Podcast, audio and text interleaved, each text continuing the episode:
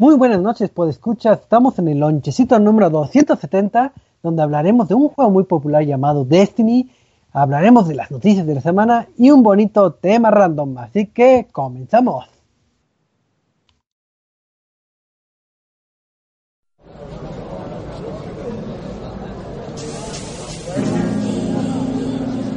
Reset MX presenta.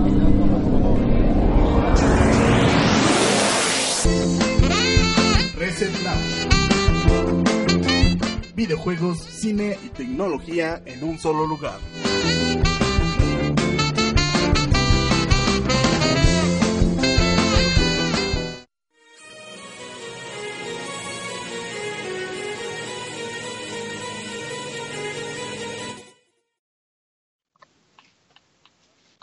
Muy buenas noches, pues escuchas. Este es el lonchecito número 270 y es un placer estar con ustedes, convivir. Y recuerden meterse al chat para que puedan mandarles saludos y, y agradecerles su preferencia como todas las semanas, en este miércoles, miércoles 13 de septiembre, casi casi fechas, fechas patrias.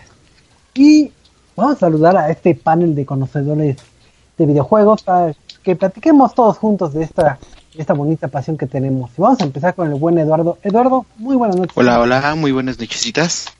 ¿Cómo, cómo, cómo están todos aquí? ¿Cómo está Choco? Bien, ¿y tú? Bien, bien, aquí, este, ya listo para hablar de uno de mis juegos favoritos. Así es, ya más adelante nos detallarás el juego que te has viciado, que ni mandas mensajes y te desconectas de, de la vida, pero al rato nos dirás si vale o no la pena jugar este, este título. Así que un gustazo que estés aquí, mi buen Delfín. Sí, sí. Pero también vamos a saludar al buen Marquito. Marquito, ¿cómo estás hoy? Hola, hola, buenas noches, qué bueno que ya andan por aquí. Pues muy bien, Choco, ¿y tú qué tal? Eh, Bien, bien, gracias. Marquito, ¿has jugado algo o estás en vendimia? Ah, no, este, afortunadamente ya pudimos vender algunas cosas que no fuera el riñón y pues ah, terminamos el juego de El poder de la fuerza de Star Wars y ya descubrimos un poco más acerca de los Jedi grises y el papel que podrían representar próximamente. Así es, porque saldrán en la próxima película, es muy seguro, es muy seguro. Sí, sí, y andamos este con una buena recomendación de animación, pero más al ratito se las comento. Ah, que va. Muchísimas gracias, Marquito. La recomendación Crunchyroll de la semana. Eh, y también aquí nos acompaña el buen señor Reset Ciner, el señor Cinemas, el buen Trap. Trap, ¿cómo estás en esta noche? Bien, bien, pues ya sabes, aquí como siempre, listo, el ombliguito de semana y ya listo para, pues, para platicar de videojuegos. Después de una semana de ausencia, pues ya sabes, el- los cambios de clima afecta- afectan mucho, pues a- afectan muchísimo y pues sí terminé un poquito agripado. Sí, con estos climas tan locos, pues ahora sí que, que la sufriste. Pero, a ver, Trap, a ti te voy a preguntar, que a los, a los demás no les he preguntado, pero ¿has jugado Games of War con el nuevo update o no? Pues apenas lo estoy empezando, te- tengo entendido que ahora puedes forjar armas y cosas por el estilo y soy interesante la propuesta, este, pero no aumentaron los logros, entonces creo que y creo que agregaron un nuevo reino y también si no me equivoco nuevas búsquedas en uno de los reinos para poder desbloquearlo de la, la- el forjar las armas. Digo, ya voy a, ya, ya este, aunque pues digo, debido a la gripa no pude jugar mucho, pero pues ya lo vamos a recontinuar. Así es, porque ese, ese es el vicio de buen Trap, siempre está jugando eso y nunca juega con nosotros. Y pues he estado jugando Pero- también otro jueguito, digo, eh, mientras me recupere, pues el Swap Quest, que pues es una mezcla muy extraña entre RPG y rompecabezas.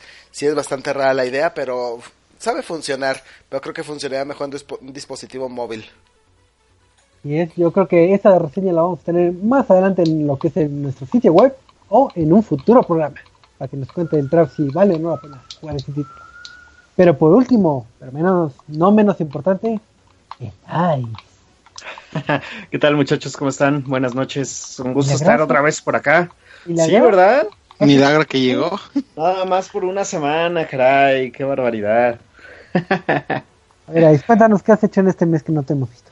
Este, en este mes patrio, pues hay que cantarle las mañanitas a la bandera. Hoy que se tiraron los niños héroes. Hoy, este, ¿qué más? ¿Qué más?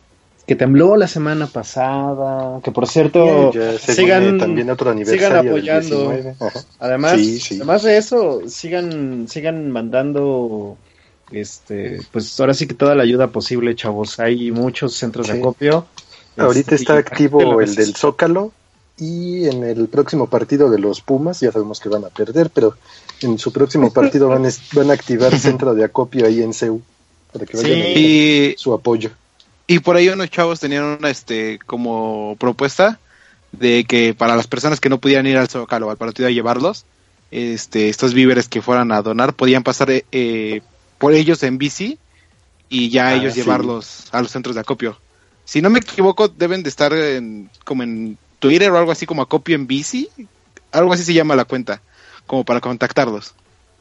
Ahora sí que lo importante es este, buscar las formas de ayudar. Entonces, en lugar de comprar un jueguito o su caja de cigarrillos o, cualquier cosa que pueden gastar, pues ahora sí que pueden apretarse un poco los cinturones porque afortunadamente tal vez nosotros no sufrimos este, secuelas de lo sucedido, pero así que nuestros compatriotas sí y no está de más a este, este ayudar porque siempre siempre que hay que apoyarnos como nación y pues ahí infórmense en, en internet dónde están los centros de acopio que hay muchos, muchos lugares y pues ahora sí que, que, que hay que echarle muchas ganas. Sí. Así es. No sean aprovechados de las desgracias, muchachos. En serio, apoyen. Así es. Y si quieren mandarnos un mensajito, si quieren este, contactarnos, si quieren platicar con nosotros y demás, les recordamos que tenemos nuestras redes sociales. Así que hoy el sorteo de quién las va a decir, las va a decir el Ice. Siempre sale en el sorteo. Ese sí es Ese el, que ganador, siempre sale en el el sorteo. ganador, el ganador de todos los lunches. Eh, pues bueno, nos pueden contactar en nuestras redes sociales, en Twitter en arroba resetmx, eh, también en nuestra página de Facebook, que es facebook.com, diagonal reset.tv. Eh, también tenemos YouTube, muchachos, entonces nos pueden localizar en youtube.com, diagonal resetmx. Y por último, en nuestra cuenta de Twitch, que es este twitch.tv, diagonal resetmx oficial. Yes. Y entonces, ¿te sacas ahora sí un 10? Ya, ya no te voy a volver a escoger. Comiendo, dormido. Eso dice antes de que se le olvide y te vuelvas a escoger el próximo podcast. Sí, sí. Pero pues vamos a pasar a lo que nos ruge, que es esto de las noticias de la semana, porque como siempre hay, hay muchas noticias y vamos a empezar con una situación este, que combina la religión y los videojuegos. Así que el señor Trav nos va a contar que, que, que, que Jesús puede pelear en un juego de peleas. ¿Es cierto eso, Trav, o no? Híjole, la verdad es de que se me sorprendió ver esta noticia que yo- de que de pronto dices, ya no hay respeto, ya no hay respeto. Bueno, creo que el manejo de los dioses en videojuegos pues no es algo que de pronto digamos sea nuevo, ¿no? Ya hemos jugado God of War en donde la mitología griega pues sufrió, vimos cómo le pateó el trasero Kratos a todos los dioses del panteón griego. Ahí vimos también cómo Amaterasu pues este aparece como un este como un zorro de dos de dos colas en este en un juego llamado Kami y también ahí tuvimos a un dios este matar a otros dioses en un juego que creo que de un dios que se parecía mucho a Kuma, en un juego de Capcom, no me recuerdo no recuerdo ahorita cómo se es este eh, eh, bueno, la, la furia creo que ay, se me olvida de Ashura, si no me equivoco. Y Breath of Ashura, sí, sí. y de pronto aparece un videojuego de peleas tipo Street Fighter, en el cual de pronto podemos jugar con cualquier dios que se nos puede atravesar por la cabeza, ¿no? Estamos hablando de que aparece Buda, aparece Odín, aparece Zeus, aparece Amaterasu nuevamente, pero aquí en una forma en forma de mujer. Anubis, Moisés, que no es precisamente un dios, pero bueno, es la representación de, de una de las figuras religiosas más importantes del- de, la, de la religión judía. También aparece Atena, de, también de la religión griega, de los, de- del panteón griego. Y cuando uno piensa que ya, pues dices, híjoles, pues ya con los judíos estaría suficiente para que protestaran por Moisés, de pronto también aparece Jesucristo, ¿sí? El Hijo de Dios, el, así que la- la- el, el personaje central de, la, de todas las religiones cristianas, y pues aparece pues literalmente, pues no solamente bajando de la cruz, sino rompiéndola con sus brazos, y pues utilizándolo como un, este, utilizando ahora sí que ¿Es que has visto esos pectorales, Traps? Ya sé, o sea, no, o sea, y utilizando ahora sí como escudos, se puede decir, este, el, pues los, ahora sí que los brazos del crucifijo, ¿no? Y Dios me perdone por andar diciendo esto, pero así es como programado en el juego, y la gente de PQ, Sí. pues la verdad sí ponen, este, pues literalmente ver a Cristo no solamente bajar de la cruz, sino romperla y utilizarla como arma para atacar y defenderse de, las, de la furia de, de- del Buda, que pues también es un personaje que normalmente no contemplamos como un personaje violento, ¿no? Sabemos que seguir el budismo pues también es un camino a la paz, aunque pues algunos monjes budistas que decían desatado guerras, ¿no? En todo caso, pues sí, uno va a esperar, pues sí, protestas de, de radicales religiosos, seguramente amenazas de muerte, como le pasó a cierta revista que se la pasó tirándole a todos por parejo. Y pues no, Resulta de que hasta ahorita la mayor protesta que ha habido debido a este juego, porque pues es obvio, sí hay susceptibilidades religiosas que pues sí, eh, que pueden, que pueden este pues dañarse. Y ahí tienes el caso de que Malasia pues no vio con buenos ojos esto, ¿no? El país de Malasia que es un país que tiene pues parte, parte de su se puede decir, la mayor parte de, la gente de Malasia es budista y otra parte es musulmana. Y obviamente, pues lo único, lo que hicieron fue muy sencillo. ¿Saben qué? No vamos a darle acceso a Steam a nadie hasta que quiten el juego. Así de radicales. No, no censuraron el juego, censuraron completamente Steam. Así que los usuarios que estaban esperando bajar Destiny 2 o algún otro juego de, de- es de, Steam, de Activision. Está en Blizzard. Está en Blizzard, perdón.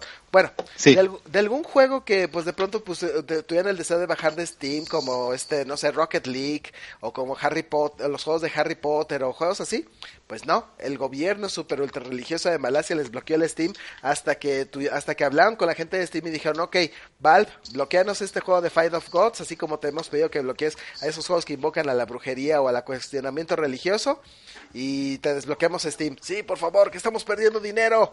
Y sí, Valve pues bloquea el juego para el mercado malayo y obviamente pues lo podemos bajar nosotros con toda calma y ver que pues este hasta dónde podemos llegar y pues si es eh, sí es un tema que podría hasta causar cierta preocupación porque bueno sabemos que en el mundo de las de los juegos por computadora quizá este no sea este algo tan pues digamos tan com- controvertido porque ya sabemos que finalmente el mercado de Steam pues es este son jóvenes adultos en adelante, ¿no?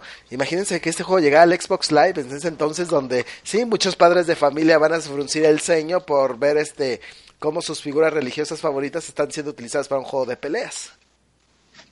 Sí, claro, y digo, al final de cuentas no estamos, a pesar de que ya somos este, una sociedad ya más abierta en, ideologías, no estamos tan acostumbrados a ver este, nuestras figuras y deidades y creencias pelear a muerte eh, en un videojuego, entonces sí es un tema un poco delicado y digo, curioso que no han brincado más países, sino nada más eh, el país de Malasia, pero pues ahora sí que nunca, nunca o muy pocas veces hemos visionado un juego así y curioso que no haya ciertos bloqueos porque si bien a otro tipo de títulos que son más de, vamos de corte tal vez de adultos con ciertas temáticas son más fáciles de bloquear que, que este tipo de títulos que toca este temas sensibles para los creyentes, ¿no? Al final de cuentas el, el propósito es este respetar a, a todas las creencias. Entonces, pues, digo, muy radical la, la censura que hizo ese país, pero pues, ahora sí que qué bueno que no, has, no han brincado más los países y si ustedes tienen el deseo de, de resolver sus dudas existenciales, pueden echarse una buena partidita de ese titulillo y ya, ya sabrán qué podrán. Oye, ¿ya todo esto tiene fatalities? Mm, No estoy seguro, creo que es más bien como un estilo Street Fighter, no tanto Mortal Kombat, entonces creo que sí en ese aspecto sí queda un poquito de ver eh, que no es tan, que tampoco vamos a andar viendo cómo los dioses se matan fatalmente como si fuera God of War, ¿no? Porque me genera mucha risa así de no manches, ¿qué van a usar? Sería muy creativo si hicieran eso de los fatalities, digo, desconozco porque no he jugado el título, pero si tuviera fatalities sería muy, muy creativo, pero, pero tal vez brincarían todavía más si, si hacen ¿Y sa- sa- sabes qué es lo mejor de todo? ¿Qué? Que este ya confirmaron el juego para el se llama Survival, Survivalist, una cosa, no me acuerdo muy bien el nombre, pero ya lo confirmaron que va a estar en el torneo más grande de juegos de pelea en Londres. chaval. Pueden ir entrenando. Sí, pero pues mira, Entonces eh, ya saben ellos que no sé, que, que había con una religión con la que no se iban a meter jamás que es pues precisamente a los musulmanes, porque te metes con ellos ahorita y pues sí, te puede, pueden amanecer hasta con una bomba en, en la oficina de desarrollo, entonces creo que ahí sí, sí supieron, no, no vamos a meter a Mahoma, porque si metemos a Mahoma, pues Mahoma viene, no, nosotros no vamos a ir a la montaña, pero sí nos van a poner una Sí, montaña de bombas. sí, allá sí, afuera. sí. Y siendo sinceros, a lo mejor que podían hacer, ¿no? Pues sí, y más que nada estas son temáticas sensibles para cierto público, que, que va ligado un poquito a lo que vamos a hablar más adelante en el tema random, pero vamos a dejarlo por la paz, bendito sea Dios. Y se de nosotros. Sí es. Y vamos a pasar a, a otra serie de noticias porque también eh, esta semana de noticias se vio eh, eh, con mucha luz porque Nintendo nos dio otro Ni- Nintendo Direct.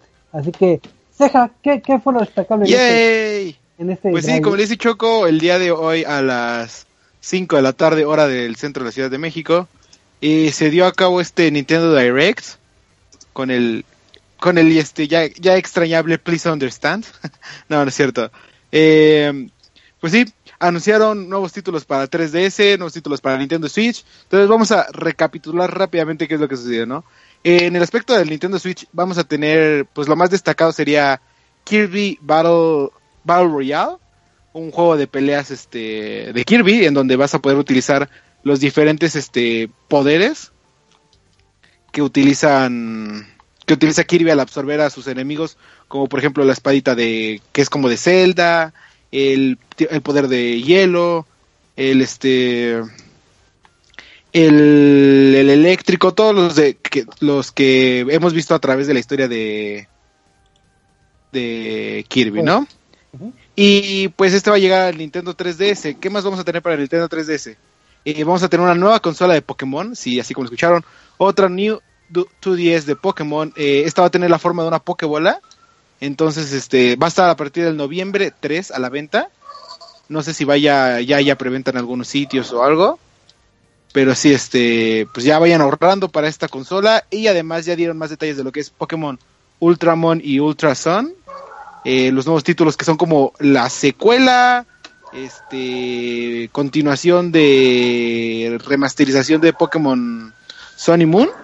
Anunciaron los nuevos legendarios y dos nuevos este, Ultra Beasts, eh, uno exclusivo del otro, uno, uno exclusivo para cada juego. ¿Y qué más anunciaron?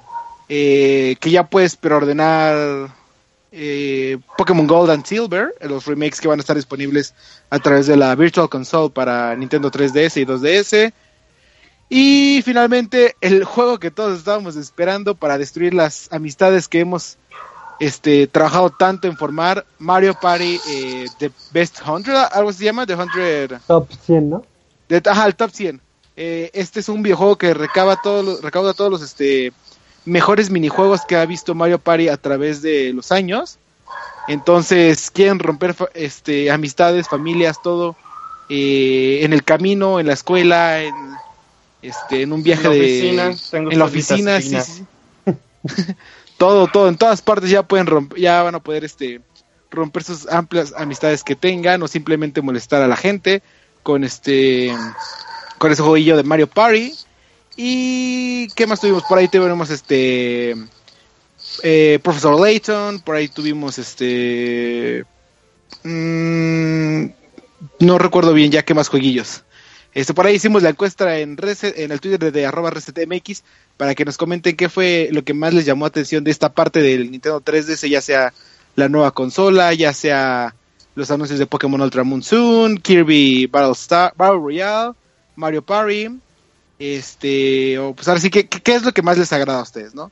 Y pues como es un Nintendo Direct amplio, ahora no se iban a enfocar solamente en, en indies o en una consola, también hubo anuncios de la Nintendo Switch, la consola más reciente de Nintendo, eh, en los cuales pues primero anuncian el nuevo mapa de, de Splatoon, bueno, nuevo mapa y nueva actualización, con- llegar que es algo como un paraguas, este, es un tipo escudo Reinhardt que vas a, con el cual vas a poder detener todas las este, balas de pintura y además las vas a poder como que lanzar eh, un, pequeñas bombas, algo así. La verdad no he jugado Splatoon, entonces no sé cómo funcione o cómo vaya a funcionar ese nuevo. Eh, ¿Qué más tenemos? También anunciaron otro juego de Kirby. Eh, pues ya saben, seguimos celebrando los 25 años de Kirby. Anunciaron Virtual Arcade Mario, que es este la recapitulación de varios minijuegos de lo que ha sido la Super NES y la Mini NES. Bueno, la Super NES, la Mini NES, la Super NES y la Nintendo. Que este, ya sea el Mario Bros original, ya sea este el Punch Out, ya sea esos ¿Otra vez me lo van a vender? lo he comprado como sí, otra vez. Sí, otra vez te lo van a vender. Todos para este disponibles. Van a tener según ciertos cambios y como que Easter eggs y cosas nuevas que van a estar solamente disponibles para esta versión. Y qué más, espera, me estaba buscando rápidamente lo que teníamos por aquí en mis notitas. ah, lo más importante, bueno, ya, ya, ya, las encontré las notitas. Este, hubo, para mí hubo cuatro anuncios bastante importantes. El primero es Morpheus Law, eh, un videojuego shooter que consiste en, dependiendo la parte que más dispares del cuerpo de tu enemigo o la que más te disparen, va a aumentar o decrecer su tamaño esto te va a dar diferentes habilidades, ya sea te va a dar como que corres más rápido, saltas más rápido, eh, tus disparos hacen más daño, todo esto, ¿no? Eh, este título ya lo habían anunciado hace eh, un año, creo, pero se había anunciado en PC. Bueno, yo ya lo había visto en PC.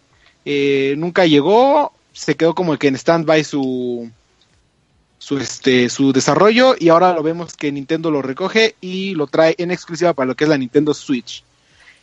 Eh, de aquí sale Arena of Valor, también un, si no me equivoco, es un RPG también que va a llegar a, este a la Nintendo Switch. Va a llegar otro MOBA que es que todos le estaban llamando en redes sociales. El League of Legends llega a Nintendo Switch. Entonces, este también pues, tenemos varios nuevos juegos que van a traer a muchas diferentes audiencias. Y para mí los bueno, dos, tres este, anuncios que más llaman la atención. ID Software hace su aparición en Nintendo Direct y nos trae lo que es Doom, el, más reciente de la actual generación, a Nintendo Switch y va anuncia el lanzamiento de Wolfenstein 2 The New Colossus en Nintendo Switch. Algo que eh, nos toma por sorpresa a todos este, yo estaba casi casi fangirleando ahí, gritando como, oh Dios santo, vamos a tener Doom. Digo, no tengo Nintendo Switch, pero algún día... Pero vamos a tener Doom. Pero vamos a tener Doom. Doom y Wolfenstein 2, que es o sea, el que más llama la atención porque pues, es el más reciente título que va a salir. Pues sí, nomás hay que este, ver más hay que ver el desempeño que vaya a tener en la consola, a ver si no... Sí, eh, de eso yo creo que sí se va a encargar bien Bethesda y de software que han hecho este pues, varias remasterizaciones, bueno, sí, remasterizaciones, ports, eh, todo, pues ya sabemos que la por ejemplo la versión de Doom eh, es un port de la versión de PC. Entonces, este, yo creo que sí pueden arreglar el título para este para que se adecue a las especificaciones de Nintendo Switch, ¿no? Entonces va a ser lo más divertido poder llevarlo a todos los lugares. Eh, creo que estos fueron los dos anuncios que se llevarían la noche y después llegaría Square Enix a anunciar lo que es Project Octopath Traveler, un nuevo RPG de la este de Square Enix Japan, si no me equivoco. Eh, nos enseñaron como que un pequeño videito de qué es el concepto de arte, cómo se va a jugar. Eh, pues estos títulos RPG en los que se ha estado enfocando Square Enix los últimos años, los últimos años y desde siempre que es este lo vimos por última vez en ¿cómo se llama ese título? que acaba de salir en Nintendo Switch. Este Setsuna, I am Setsuna. Y este van a enfocarse en este tipo de tipo de títulos RPG. Eh, nos anuncia, bueno, nos muestra nuevo gameplay para lo que es este Super Mario Odyssey. Y creo que por ahí me estoy saltando un anuncio que... Es, el de la consola, ¿no? De que, el Ah, bueno, Sí, van a lanzar el bundle de lo que es este Super, de Super Mario Odyssey. Va a tener los Joy-Cons eh, rojitos y va a traer como un este el este case para para eh, guardarlo y traerlo cargando. Y qué más, qué más, qué más. Por ahí había uno que se me estaba olvidando. Lamentablemente no nos an- anunciaron más este más otro Melee, no nos anunciaron Animal Crossing, no nos anunciaron este algún Mario Party para lo que es este la Nintendo Switch. Y Pero mm, creo que eh, lo importante es que en este direct no fue no fue paja, sí hubo muchos anuncios este bastante sí, bastante buenos. Digo, a pesar que no tengamos tal vez las franquicias más atesoradas del mundo de Nintendo, pero ahora sí que ya vimos mucha labor de, de third party y labor bastante, sí, claro. bastante interesante, que inclusive muy muy importante lo que está haciendo Bethesda en, en esta en esta consola. Ya, ajá. Este, ya, ya tengo los dos, este, otros anuncios que se me olvidaba. Eh, por una parte, anuncian cuatro nuevos, este, amigos de The Legend of Zelda, de los cuatro, enfocados en los cuatro guardianes. Y anuncian dos amigos para lo que va a ser este Mario, que es el amigo de Koopa y el amigo de un Goomba, que pues no sé por qué compraríamos esos, pero Nintendo ya agarró de, de aquí un de oro, ¿no? De los amigos. Y finalmente eh, Square Enix vuelve a aparecer y nos anuncian Dragon Quest Builders para Nintendo Switch. Además de mi videojuego preferido que probablemente si consigo otra Nintendo Switch, eh, bueno, si consigo una Nintendo Switch lo voy a comprar como por eh, quinta, sexta vez. Nos anuncian que a partir del día de hoy Minecraft ya está disponible para Nintendo Switch. No, por favor. Guácala. No, no. Ah, Pues, pero pues ahí está el dato por si querían jugar Minecraft en su Nintendo Switch. No ya. digo Nintendo Switch, me equivoqué en la Nintendo 3DS. Puta peor. En Nintendo Switch ya estaba disponible desde hace rato. Entonces, si no quieren traer su Minecraft en su iPod, eh, iPad, de tableta Apple. Windows, eh, laptop, ajá, en su calculadora casi casi, este, ya lo pueden comprar para su Nintendo 2 y 3DS. Así es, que ya, ya tenemos más Minecraft para, para los niños. Pero Más yo tengo- Minecraft, sí. Digo, ahorita Eduardo nos, nos contó de muchos títulos de Nintendo Switch, pero, pero yo, yo sigo sufriendo por algo, porque yo siempre quise comprar este el mini NES y nada más, nada más, este, no, no se me hizo poder comprarlo. Y, y también quiero el Super NES Mini, pero, pero, pero no sé si vaya a alcanzar o no, que escasearon eh, el Nintendo Mini, escaseó mucho, entonces no sé si lo puedo comprar. Marquito, ¿qué puedo hacer? Pues yo no sé, pero ahorita está toda la noticia de qué onda con Belinda y Maluma. Ahora, ahora en noticias, No, ya.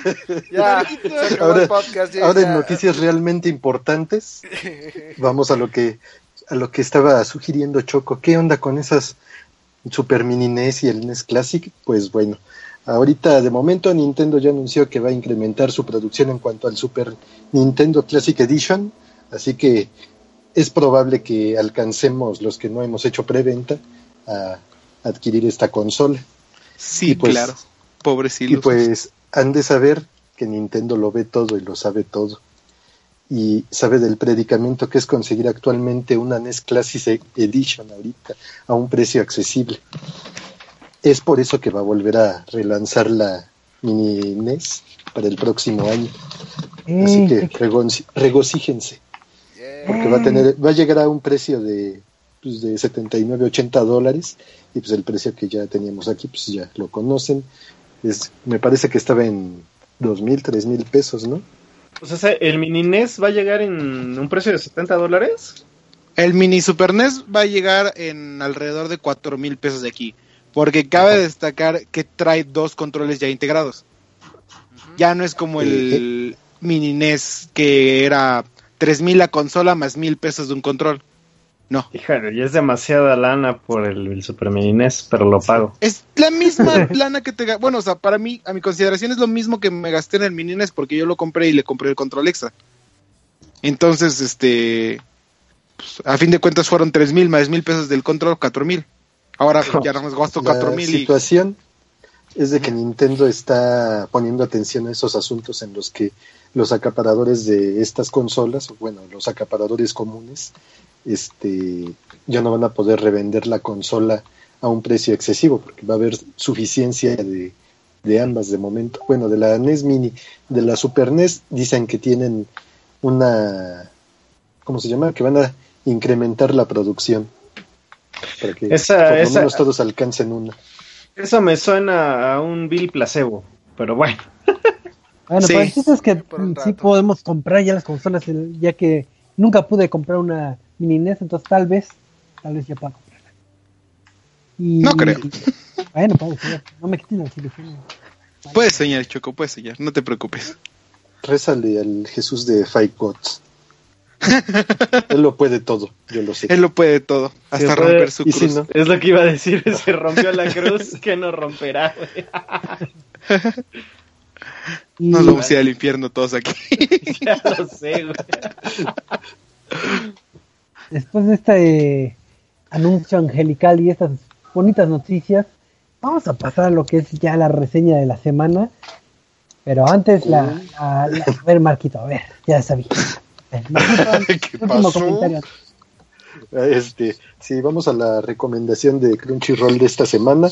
La recomendación es para que se le den una mirada a la serie Boku no Hero Academia o My Hero Academia. Es acerca de un mundo en el que el 80% de la población mundial tiene algún tipo de habilidad o superpoder y esto deriva en que la gente pues ya toma como un negocio el hecho de hacer unas escuelas de superhéroes, pero igual ya hay agencias en las que aparte remuneran a estos superhéroes. Y pues esta historia sigue a un muchacho que aparentemente sufre porque tiene problemas con, con lo que prácticamente no es un don precisamente, pero pues igual conoce a su más grande héroe que es este, ay, se me fue su nombre, este, conoce a su héroe ahí. Bueno, a su más grande héroe, que es el héroe más poderoso de todos y pues el que representa un símbolo de la paz mundial. Y pues ya a partir de ahí empiezan sus aventuras, así que denle una mirada, se va, está bastante buena la serie, ya la empezamos a ver, su primera temporada es de 12 capítulos con un treceavo. Y pues ya está disponible también la segunda temporada. Así es. Bien, entonces, este, Marquito, buena recomendación, porque la de la semana pasada estuvo. una Bueno, era, era como una, una repasada para que le dieran una mirada a esa, pero bueno, vamos a poner ya las actualizaciones de series nuevas. Eso es todo, Marquito. Pues ahí está la, la recomendación Crunchyroll de la semana por cortesía de, del buen Marquito. Y siguiendo con el programita, vamos a pasar a la reseña de la semana porque, como ustedes sabrán, salió un juego que, que ha enviciado a muchos por horas, por horas, por horas, por horas, por horas, por horas. Y, es un juego que no tenía historia, pero si quieres checar la historia, consultar internet y leer las cartas y ya podías saber de qué se trataba. Pero al final de cuentas era un shooter RPG mezcla de todo, que fue Destiny. Y ahora tenemos lo que es su secuela.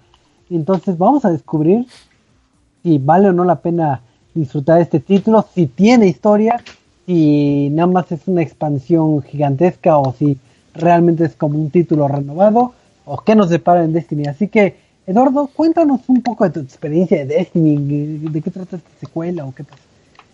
Pues, este, pues sí, Choco, como le dices, esta, el- la semana pasada, creo que si no me equivoco, es el, fue el miércoles jueves, eh, salió Destiny 2 para Xbox One y PlayStation 4. Eh, para PC, nuestros compañeritos de la PC Master Race tendrán que esperar hasta el 24 de octubre para poder tenerla en sus manos en el, en el glorioso 4K a más de 60 cuadros por segundo y con mouse y teclado para que puedan este alardear de esto mientras nosotros ya hayamos acabado todas las actividades. Este sí, Bungie, nos Bungie y Activision nos traen lo que es Destiny 2, la secuela de Destiny 1, que pues, eh, secuela entre comillas porque a decir verdad no, no retoma muchos aspectos de lo que es la de Destiny 1, pero ya eso lo veremos en el aspecto de la historia, ¿no? Eh, ¿qué, ¿Qué ocurre en este juego? Pues, Cabe destacar ahorita que este que esta es como reseña en progreso, porque como algunos sabrán, el juego pues se divide en varias partes, ¿no? Es la historia principal, los quests que este lo que son como que misiones aparte una vez que ya termina la historia. Luego este está están los ocasos que son como misiones más complicadas con ciertos este, modificadores para la misión. Y está el aspecto multijugador del juego. Y finalmente está una de las partes más importantes del juego que son las incursiones. Esta incursión no te es como que para hablar rápido de ellas como básicamente las incursiones que llegamos a ver en World of, Warcraft, ¿no?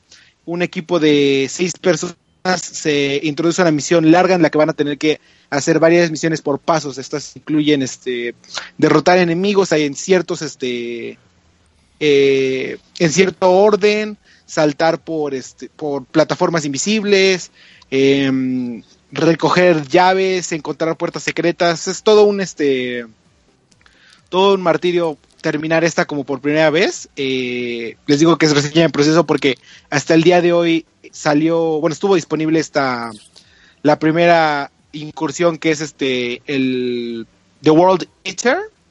Eh, no sé a qué le hayan puesto en español como este, el Devoramundos o este, no sé la verdad, lo tengo en inglés. Y pues es una parte muy importante del juego porque es como que el final de la primera historia y básicamente en lo que vas a estar este pasando tu tiempo en el llamado metagame o endgame que es Destiny, ¿no? Eh, afortunadamente ya por fin un equipo la terminó después de seis horas de estar jugando. Eh, terminaron la primera incursión de Destiny 2 y pues con eso llevan el reconocimiento de ser el primer equipo en terminarla, ¿no? Salió, estuvo disponible a las 12 de hoy y terminaron a las 6 de la tarde de hoy. Entonces, pues ya medio sabemos qué podemos hacer en esta incursión. Pero pues ahora sí vamos a platicar de qué es la historia de Destiny 2, ¿no? Eh, como lo comentaba Choco, es la segunda parte de, de esta serie que va a durar hasta el 2020, creo, 2020 y tantos que tienen planeado eh, mantener Destiny. Y en esta ocasión nos vamos a enfrentar a un nuevo enemigo, a un líder de los Cabal, estos alienígenas que vienen de Marte, que se enfocan en la guerra. Y este, el, es, el nombre es Lord Gao, o Gary, como le dice de cariño Kaide. Este, él busca absorber todo lo que es tu luz. Entonces, los guardianes, como sabrán algunos, sin su luz no son nada. Su luz es lo que les otorga la capacidad de revivir, les otorga estas habilidades especiales que es lanzar granadas de cierto aspecto, utilizar su, su super o su ulti o su habilidad especial como le quieran llamar, hacer diferentes habilidades, ¿no? Eh, entonces, Gull logra asediar a la ciudad, los toma por sorpresas a todos y básicamente te ves obligado a huir, eh, te separas del grupo de todos los guardianes que están en la torre y pues deberás de hacerte tu camino a a lo que es este el bosque, intentar recuperarte, eh, ver qué es lo que va a pasar. Y de aquí, este, pues, ahora sí que spoiler alert, entre comillas, no spoiler porque pues era casi obvio. Eh, recuperas tu luz de alguna manera que no lo voy a decir. Y ya de aquí sale toda la historia en la que tienes que este, retomar lo que es la torre, salvar al viajero, que es el que les otorga la luz a todos los guardianes. Y vemos como ahora sí que muestra un lado más humano de todos los personajes, porque ya se ven enfrentados a, si bien un enemigo nuevo que es este, el Gaul, se ven enfrentados a lo que es la mortalidad de las personas, ¿no? Eh, por alguna extraña razón tú eres el único que recupera su luz y los demás personajes principales, secundarios, otros guardianes, eh, no, y ya tienen la posibilidad de morir y este lastimarse no tienen como que tantas habilidades especiales, y entonces vemos un aspecto más humano de estos personajes que se desarrollaron en Destiny 1. Eh, como lo decía Choco, eh, Destiny 1 se caracterizó por no tener historia básicamente porque estaba todo oculta en algo que se llamaba el Grimorio, eh, cartas que este, te iban platicando como, ah, sí, y este personaje pasó por esto, y este personaje pasó por otra cosa, y esto llevó a esto. Y sí, todos los jugadores de Destiny se quedan como, eh, pudiste haberme dicho eso durante la campaña. Este error lo arreglaron hasta el DLC de Taken King, eh, que ya incluyó cinemáticas, ya incluía más diálogos de los personajes, ya daba mayor explicación a qué es lo que estaba sucediendo. Afortunadamente Bungie logra mantener como su rumbo y vuelve a este a acertar en esto de incluir historia en Destiny 2 más directa. Se deshace completamente el grimorio, ya no están esas extrañas cartas que es difícil de encontrar porque aparte son coleccionables y todo. Entonces ya toda la historia casi va a ser contada a través de las misiones principales y puedes como que leer ciertos aspectos de tus armas, de tus armaduras, de naves, de todo como que tu equipamiento que te va a dar algún background o algún recuerdo de este qué cómo era la ciudad antes de que todo pasara, ¿no?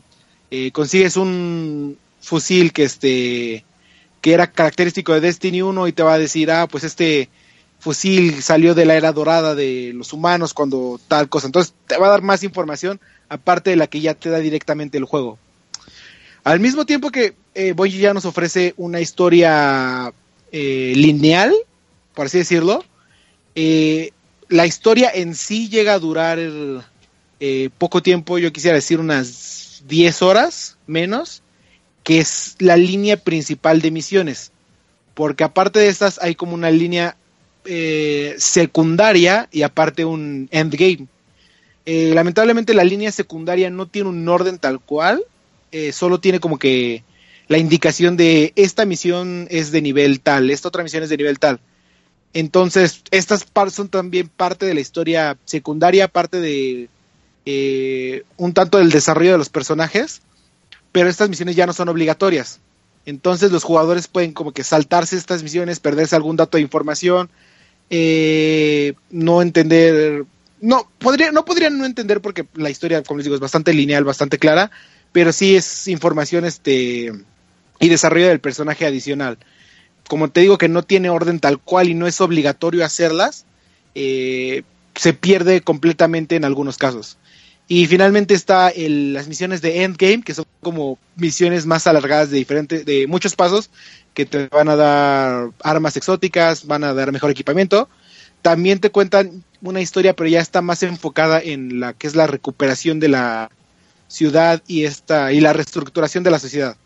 Eh, estas pues sí, otra vez no son obligatorias, porque si ya terminaste la historia, ya llegaste al nivel 20, que es el nivel mayor, pero pues ayudan a obtener mejor equipamiento, si es que así lo deseas, o si quieres pasártela haciendo este strikes o haciendo PvP o simplemente haciendo este eventos eh, aleatorios en el mundo. Entonces, vuelvo a lo mismo de que sí, Bungie metió bastante historia, está bastante clara, pero parte de esta se llega a perder porque no es como obligatoria y a mi parecer sí debería de ser este sí debería de estar dentro como que la línea principal de la historia para que los jugadores no se lleguen a perder o percatar o este piensen que no hay más historia.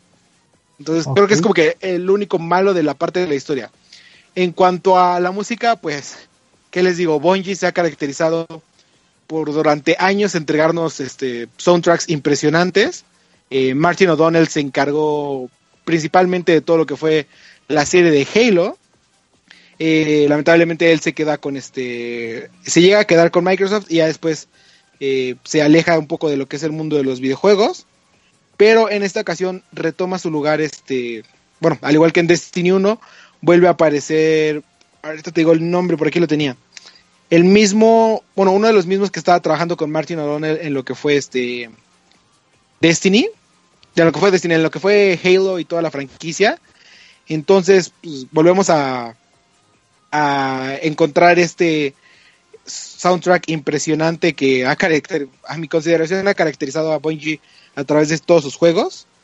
Eh, el nombre es de Michael Salvatori, que les digo, también participó en la franquicia de Halo y ha estado acompañando a Bungie a través de todo lo de todos sus juegos, ¿no? Eh, lo comentamos entre varios amigos, este arreglo orquestral es perfecto para cada momento, agrega intensidad a las emociones, eh, recalca momentos importantes de la historia y complementa de gran manera tus partes de juego y las este las cinemáticas que te presenta en tal. Entonces,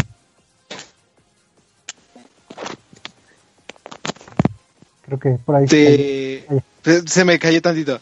Entonces, como te digo, un aquí des- este Bungie se vuelve a volar la barda y realiza los mismos aciertos que realizó en Destiny con un soundtrack impresionante. En cuanto a las gráficas, eh, desde que yo lo vi podría decir que es básicamente Destiny 2 es una expansión de Destiny 1, porque pues ambos son juegos de la de actual generación, ambos ocupan, bueno, ocuparon como que los mejores motores que tenía Bungie a su disposición. Entonces podrías como por algunos momentos no no encontrar la diferencia entre las gráficas de Destiny 1 y Destiny 2. No estoy diciendo que esto sea malo porque pues cuando salió Destiny 1 tenía muy buenas gráficas. Pero ya cuando llevas bastante tiempo jugando ya empiezas a encontrar como que este refinamiento en las sombras, en la- el mejor manejo de luces, de reflejos, este, como ya tienes como más eh, shaders para tus armas de estas para cambiarles el color, eh, tienes como que pintura metalizada, entonces ya puedes ver mejor los colores, aparte hay mejor, hay otras como pinturas cromadas, eh, el efecto de los diferentes, este, de las granadas, de los ataques especiales, de las armas, se alcanza a apreciar mejor en esta entrega, entonces sí hay una ligera mejora, pero en general se mantiene al mismo estil- estilo de Destiny 1 y este Yo tengo dudas. y ¿qué pasó? A ver, ya que estás hablando del apartado este gráfico, ah, eh, si bien ya lo comentaste que en, en general siente como un este Destiny 1.5, vamos a decirlo, eh, yo tengo dos dudas. Uno, ¿el surtido de enemigos es el mismo o se siente como si fueran los mismos? Y dos, el reciclaje de escenarios, porque digo, sin entrar en spoilers nada, supongo que tienes que revisitar varios lugares que tuviste en Destiny 1 y no sé si hayan aplicado la de que pues al final de cuentas si era, la- no sé, por, por un ejemplo, la, la misma torre que, que estuviste recorriendo siempre, pues vamos a reciclar ese planeta o esa torre o esa sección. Entonces, ¿cómo, cómo le ocupa este Destiny esos apartados? Sí, precisamente esto es lo que te iba a decir, que este que eh, si bien no lo podemos juzgar tanto del aspecto gráfico porque pues es bastante continuación de Destiny 1 y Destiny 1 no tenía eh, para nada un mal aspecto gráfico, estaba bastante bien hecho.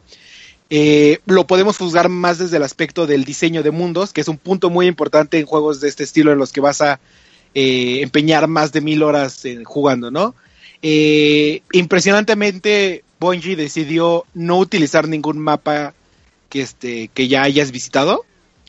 Este, en esta ocasión vas a tener cuatro nuevos planetas, bueno, cuatro nuevos entre comillas. Eh, vamos a llamar las secciones diferentes, cuatro secciones diferentes en planetas, que va a ser la Tierra, en donde vas a visitar la zona europea, de la cual llegaste a ver una pequeña parte en, en Destiny 1, pero estabas viendo la zona este, como protegida por los guardianes. En este caso te vas a, vas a atravesar los muros, vas a ir más allá y vas a visitar como que zonas no exploradas y pues como se hace llamar la zona muerta es porque está infestada de, de enemigos, por lo cual no había sido explorada antes. En esta ocasión te ves obligado a hacerlo, entonces ves este nuevo aspecto de la Tierra. Eh, luego tenemos a Titán, que es una de las lunas de Saturno, si no me equivoco. Sí, sí, sí, sí. Y este, que es otro, un nuevo planeta. Bueno, planeta, un nuevo mapa que es una luna. Eh, ahorita vamos a hablar de cada mapa, ¿no? Luego tenemos a Io, que es una luna de Júpiter. Eh, sí. Sí, una luna de Júpiter. Eh, que cada una de to- todos estos mapas tienen algo que ver con el viajero y con la luz. Y finalmente tenemos a Nessus, que es un planetoide, o se le conoce como este...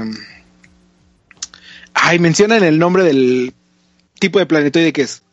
El chiste es que tenemos cuatro nuevos, este... Cuatro nuevas locaciones. Y no voy a spoilear lo que dices de la torre porque sí es como que parte de la historia. Entonces en eso no voy a ahondar. Pero como te digo, en la Tierra vas a explorar lo que es este, la zona muerta europea, una zona eh, más alejada de lo que era la ciudad, bueno, la ciudadela y alejada de las barreras. Entonces vamos a ver, este, sigue siendo controlada por los, por los caídos, los Fallen. eh, que estos que son los que han estado habitando la Tierra desde hace mucho tiempo. Eh, en sí los enemigos son básicamente los mismos, está, bueno, las mismas facciones, que son los Caídos, los Cabal, los Vex, y ya. digo, para resumir, digamos que sí siguen reciclando lo que son eh, los clanes y los enemigos, pero los planetas este, sí están más eh, surtidos y no se siente reciclado, ¿no? Sí, los planetas son completamente nuevos y los escenarios son completamente nuevos también. Este, todos tienen algo que ver con la luz, todos tienen que ver algo con la historia del viajero y con la historia de la humanidad. Por ejemplo, en este, en Titán encuentras una ciudad abandonada que era que te comentan que es la, la ciudad de la que estaba más orgullosa la humanidad y en la que se desarrolló como que toda la era dorada de, descubrimientos, de aprovechar la luz del viajero y todo, ¿no? Eh, de aquí nos presentan Io, que es un planeta, una, una luna que en algún momento fue tocada por el viajero y que ahora está siendo como este eh, explorada más por los, si no me equivoco, es por los este, caídos eh, luego está este Nessus, que es prácticamente territorio Vex. Entonces, los enemigos siguen siendo los mismos. Los únicos que se alcanza a ver como que cambios eh, grandes es en los, este, en los Cabal. Que pues en esta ocasión te enfrentas a la Legión Roja. Que es un nuevo. una nueva parte. o como. este. división de lo que es este. los Cabal te enseñan nuevas armaduras, tienen nuevas habilidades, eh, han sido como que mejorados, ¿no? Es como que la élite de, de esta de estos de estas facciones. Y los demás se siguen manteniendo, ah, pues como es continuación, es casi necesario que sigan manteniendo los mismos enemigos. No hemos visto a los enemigos. ¿Qué pasa? Ah, no, hemos visto no, hemos, no hemos visto a los enemigos que aparecen en la en la incursión que es este el devorador de planetas. Ah, bueno, no, se llama Leviatán, la, la, este, la incursión, que este, que es como una incursión a una nave gigante. Como te digo, no la hemos podido ver, no he querido spoilearme hasta que la corra yo con mis amigos, pero sí, entonces es como que nuevos escenarios. Pregunta, en Destiny uno fue muy criticado en su momento y que eh, logró que las reseñas fueran bastante disparadas cuando llegas al nivel 20. Hasta donde yo sé, ya si, si estoy eh, errado me dirás, eh, en Destiny 1 llegabas al, level cap de 20 y ya empezabas a, jugar con el metajuego de las de estas motas de, luz. Ahora aquí cambia, según yo, eh, si no me corriges, a estos engramas, bueno, los engrams este, como especiales. Pero pregunta, yo recuerdo que creo que existía lo que es las microtransacciones y viendo el comportamiento en redes sociales, varios están quejando de, de este rubro, de que creo que hay unas que son de un solo uso o algo así, escuché, no sé si tengas el dato por ahí. Sí, sí, sí. Este, mira, vamos a hacer rápidamente el análisis, ¿no? Eh, del metajuego. Como dices, llegas a nivel 20 y ya entras en lo que es el metajuego. Eh, en el Destiny 1 se, todos nos quejábamos porque era horrible intentar subir de luz en este metajuego porque no había literalmente este botín eh, nuevo y el que era entonces era como de nivel bajo. Pues yo sí llegué a pasarme horas en estas llamadas este, loot caves, donde te quedabas en un lugar y empezabas a apretar el botón para que este, murieran enemigos tras enemigos tras enemigos y obtuviera 50 engramas para que de esos te sirvieran dos. Eh, Destiny, bueno, Bungie eh, recapacita en todo esto, lo arregla en Destiny 1 ya a partir del, del Tekken Key, que es cuando empiezan a hacer, escuchar a la comunidad y cambiar todo, y ahora eh, cambia completamente todo este esquema. ¿Por qué? Porque primero, llegas igual a nivel 20, es como que el primer este, level cap, ¿no? Ya de aquí toca hacer este, misiones este, especiales, toca PvP, toca los strikes, tocan otro tipo, los, estos World Quests que te comento. De aquí hay dos este, llamadas soft caps, que así les dicen en los RPGs. Una es llegar a luz 265, que es donde los engramas azules ya hasta ahí llegan. Y la otra es llegar a 275, que es cuando los este, engramas morados que obtienes a través de este de como que los vendedores y todo esto, hasta ahí llegan de luz. Eh, ya de aquí, al principio sí sentí bastante fuerte este cambio de del, del Devil Cap al Soft Cap a 265 y sientes que como que no avanzas, pero Destiny te da como la opción de estos este, misiones semanales de obtén tanto puntaje en el PvP, eh, realiza tantos este, eventos públicos, realiza tantas muertes, realiza, este, completa cinco desafíos en tal parte, eh, haz la incursión. Son diferentes como que misiones que te va a ir dando y estos eh, te van a dar equipamiento más poderoso que ya se balancea a tu nivel actual de tus piezas más altas de luz. Entonces, este, son saltos bastante, a mi consideración, si de repente dio un salto bastante grande después de como que un tiempo lento en lo que completaba estas misiones. Entonces, está como que eh, entrecomillado arreglado, entrecomillado, este, sigue sintiéndose el golpe de que no hay tanto botín para subir de nivel, pero parece que está funcionando por el momento. Esto con juego de que llevo 40 horas, que a mi consideración es bastante poquito, pero sí ya analizaremos más a tardío qué tanto afectará. En cuanto a las microtransacciones que eh, mencionas, desde el principio estas micro, bueno, desde Destiny 1 han sido este totalmente estéticas. En Destiny 2 vuelven a hacerlas totalmente estéticas, pero como te mencionaba al principio, añaden una nueva este, función que son los shaders o eh, pinturas para tus armas. Y estas pueden ser este bueno te dan casi casi tres de un tipo y son ocupadas una vez por bueno solo tienen un uso. Entonces si tienes un arma y le pones un shader y después lo quieres cambiar el shader anterior se va a eliminar por completo.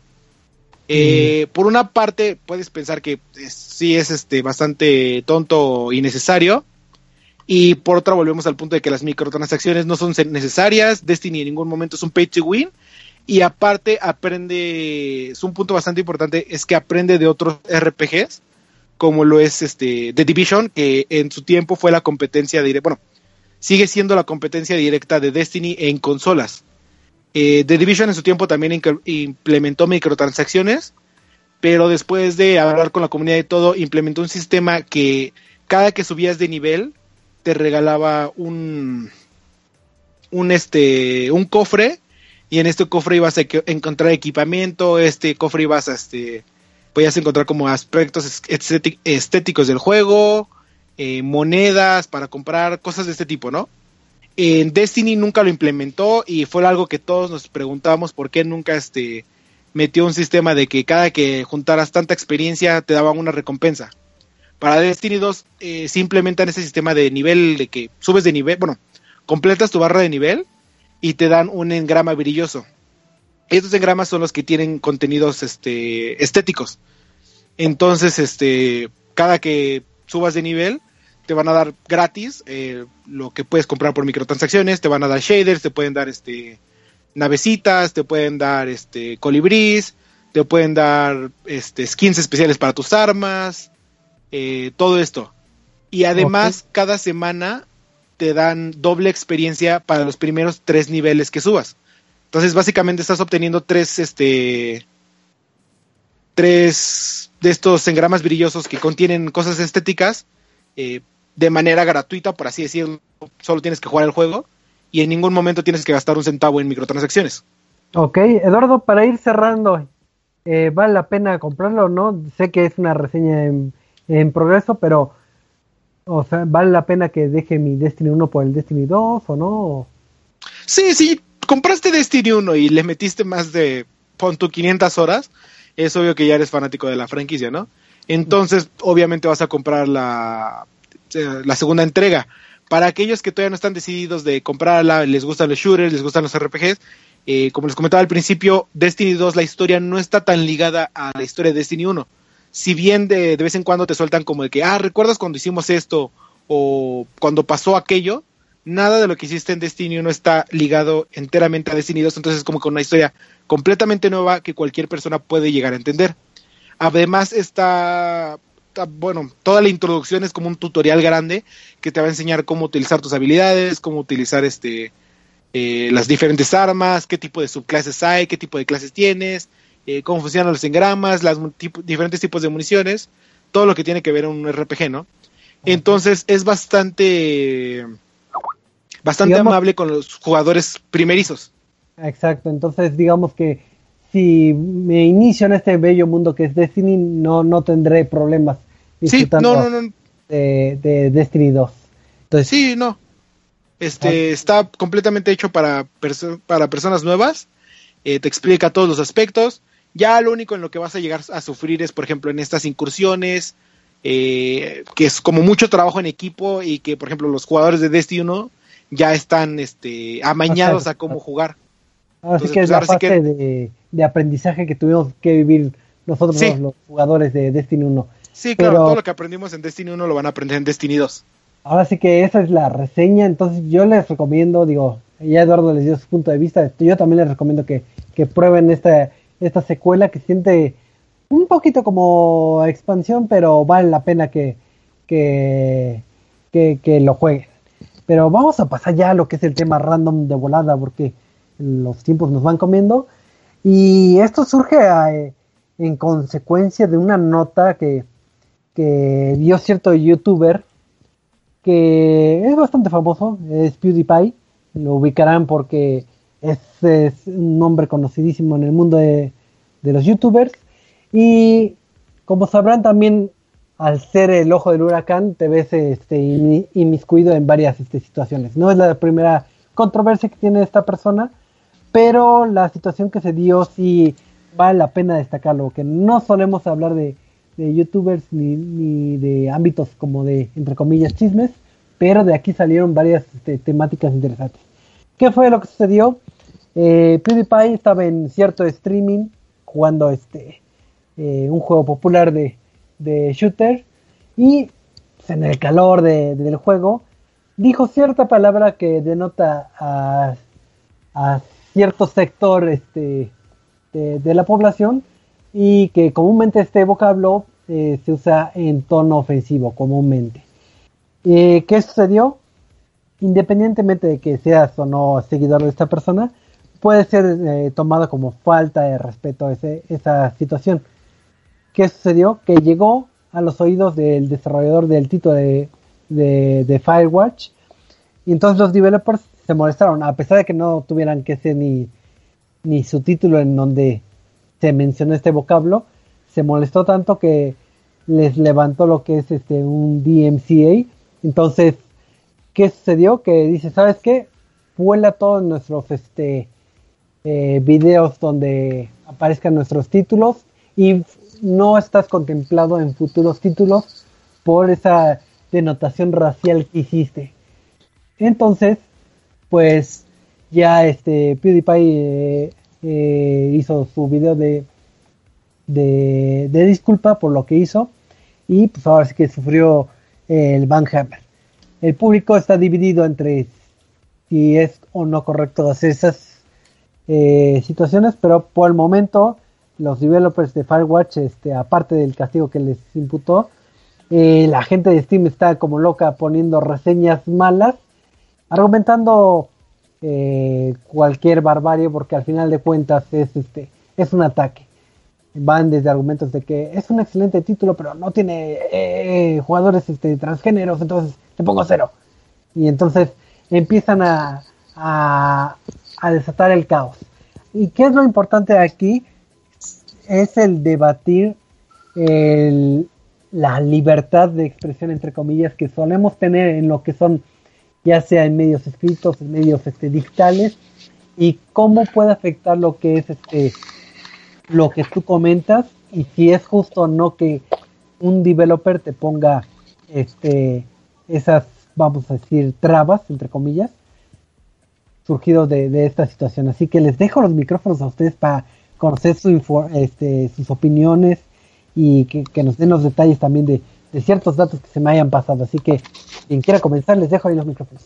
A ver, Si quieres, vamos yo a comienzo. completar rápidamente. A ver, espera, No, espera, no, yo espera. confieso, espera. Ah. No, no, nada más, nada No, más quiero completar la historia de Choco. Es que ya se llevó la mitad del programa, en serio. No, nada más no, quiero no. completar la, la historia de Choco. Libertad de expresión. Ah, no. A ver, está bien, comienza. Y- y- Este, sí, regreso no, 30 rápidamente, minutos.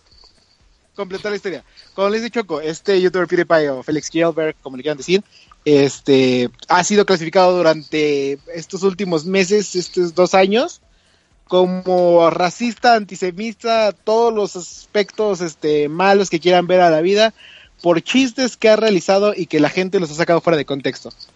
Este, entonces, a mi consideración, todo lo que haya pasado previo a este, este eh, video no puede aplicarse porque toda la gente lo sacó fuera de contexto, eh, aprovechó los pequeños casos que querían y lo clasificó de algo. ¿Qué pasó en el stream? Como le dice Choco, salió una palabra este racista comenté, que sigo, Eduardo, ya lo comenté, así que que sí, por eso, espera, rápidamente, que sigo sin entender por qué es racista, pero bueno, X. Luego, luego de que la dijo, este PewDiePie pidió disculpas este, durante el stream, diciendo, perdón por haber dicho eso, se me salió en el calor del momento. Estábamos jugando un juego competitivo, creo que estaba jugando este Pop, PUBG, este, el Battlegrounds. Y este, pero sí te digo, directamente ahí pidió disculpas y este frente a todos los que estaban. Entonces, otra vez volvemos a lo mismo de que este la gente vuelve a aprovechar nada más el aspecto que le quieren y que les va a hacer clickbait a los diferentes sitios de prensa que lo han estado cazando durante años.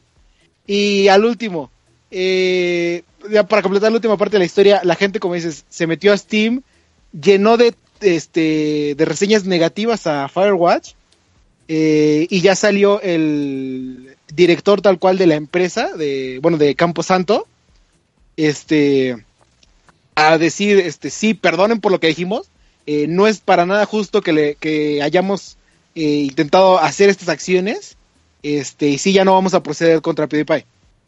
Entonces, ese del DMCA ya, creo que ya no va a proceder, porque ya se retractaron, ya como que analizaron lo sucedido, y este, y pues como que vieron que le afectó a la gente. Y finalmente, ¿qué demonios le afecta a Camposanto esto? Es un mal, es un grupo de hipsters desarrolladores que realizaron un juego eh, bastante bueno, eso lo tengo que aceptar, bastante buena historia, pero que para ellos solo querían hacer un juego y ya. El grupo de desarrolladores se separó, creo que cuando terminaron ese juego, y ninguno de ellos quiere volver a desarrollar algo. Entonces, para mi consideración es más aprovechar la fama, otra vez, el título clickbaitero y atraer eh, gente hacia ellos. Ya. Ahora sí, di lo que quieras, Traps. bueno, ¿cuántos minutos fueron? Ah, no, no, ¿cómo crees? Mira, de esta situación podemos sacar muchas, muchas cosas, ¿no? PewDiePie ha tenido varias, ha tenido problemas recientemente porque también hubo una situación ahí, este, hace algunos meses en la que de pronto uno de esos sitios de internet que de pronto les encanta lucrar, de que de pronto están, este, metiendo etiquetas a los videos de YouTube, a los streamings, pues pidió, le pidió, pues, este, pidió en un stream, oye, este, alíate con nosotros, te damos dinero y lo que tú quieras, y de pronto el tipo, pues, fastidiado dijo, pues, este, una frase, pues, con una ton, con un tono que sonó, pues, sonó, pues, bastante antisemita, ¿no? Sí, o sea, afectó a una comunidad religiosa que, bueno, que, pues, ustedes saben, tiene una historia bastante trágica, que, pues, este, pegó la Segunda Guerra Mundial y todo eso, y esto causó que, pues, los dueños del dinero, pues, que, pues, obviamente se sintieron ofendidos ante semejante mención que fue muy al aire, se puede decir. Le, pues dijeron, ¿saben qué?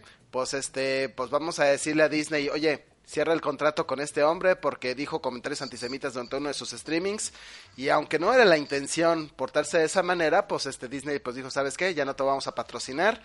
Y también pues le, le dijo Google, ¿sabes qué? Tu, tu programa, tu programa en YouTube, pues este, el show de PewDiePie, pues queda cancelada la segunda temporada por, por tus comentarios. Y el otro, pues sí, tuvo que hacer una, una cantidad de videos pidiendo disculpas, pero pues no, nunca se le levantó la disculpa.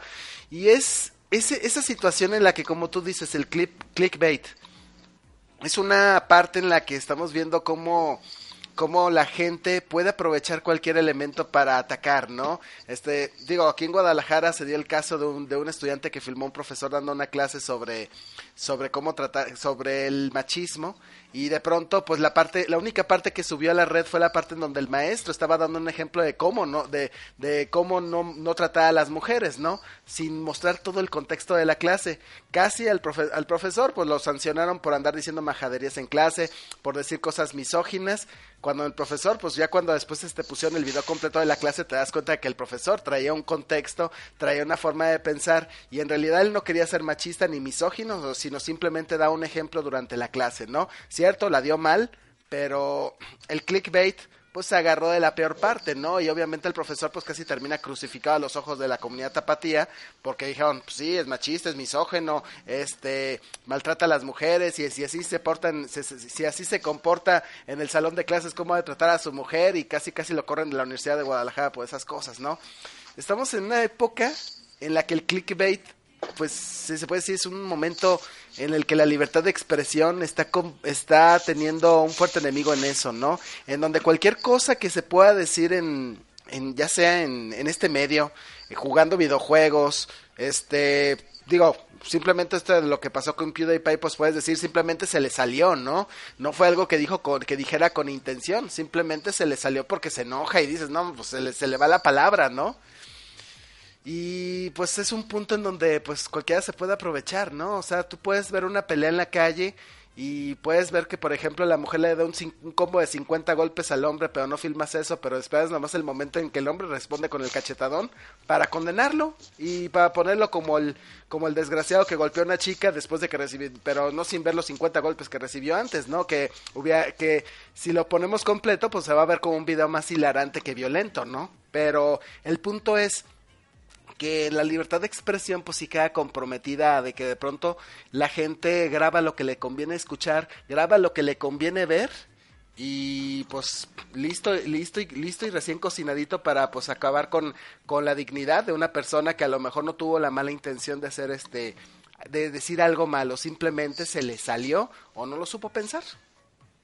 estamos en un momento en donde tenemos que pensar todo lo que decimos, lo que hacemos y lo que no hacemos. Muchas veces es el políticamente correcto. Hemos visto esa corriente ya en los últimos años.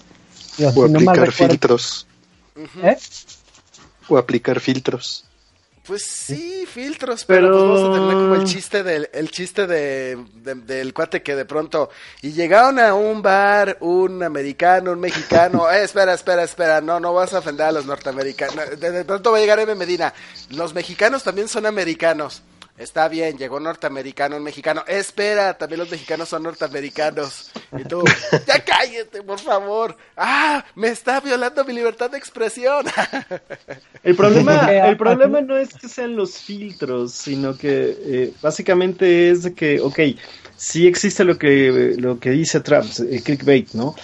Pero a final de cuentas, en este caso de PewDiePie sí se separa demasiado de lo que es el, el clickbait, más que nada porque PewDiePie, bueno, ya ha tenido varios eventos eh, y bueno, a final de cuentas eh, es, eres una figura pública y con mayor razón estás expuesto a, la lupa, ¿no? Más que cualquier persona común y corriente, valga la redundancia, eh, pero PewDiePie es una figura pública, es una figura que tiene un un, miles de seguidores en su canal de YouTube. Millones de seguidores. Entonces, eh, pues justamente al tener, al tener esa, esa, cantidad de seguidores tienes una responsabilidad. Incluso nosotros la tenemos al, momento de estar transmitiendo un podcast. Tenemos una, una responsabilidad con la audiencia y, y esa es ser de la de la parte más objetiva posible, porque pues, ahora sí que nuestra labor aquí comunicando a, toda la gente que nos escucha es distintas opiniones o nuestra propia opinión, pero siempre siendo objetivos.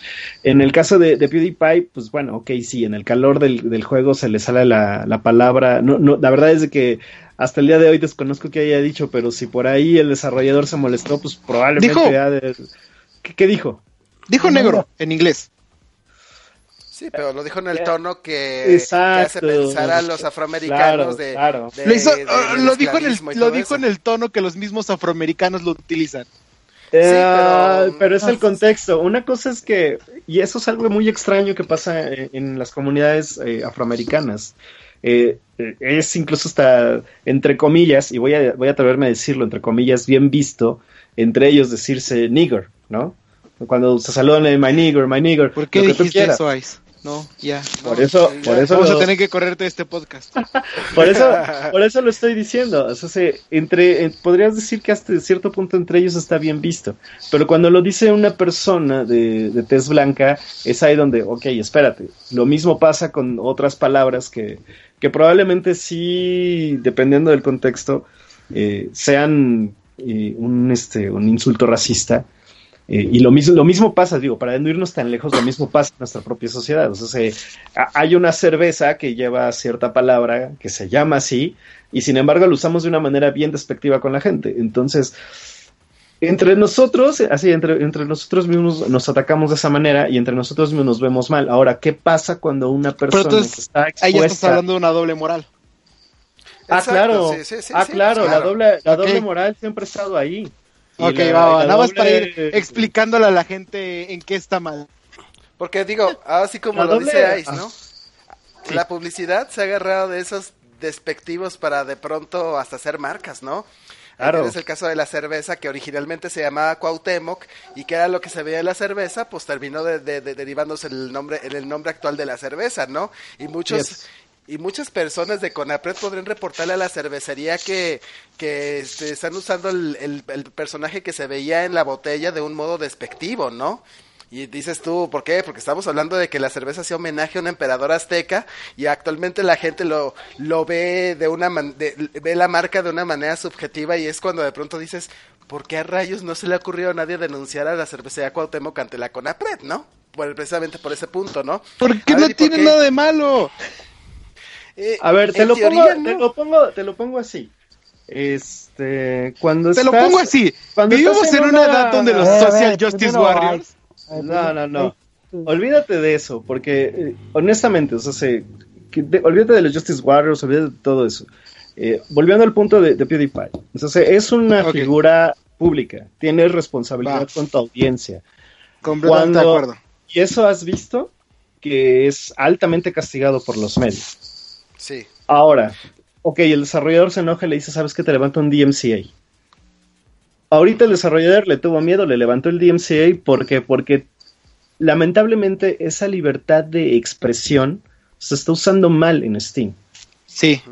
Ok, entonces, para evitarse ese mal uso de la libertad de expresión, le levantas la sanción al que provocó todo esto. Dime dónde está el error entre que, hace un video para disculparse de, ay, perdónenme todos, es que yo no quise decirlo así, se me salió en el flagor del, del juego, discúlpenme, no lo voy a volver a hacer, ¿qué va a pasar?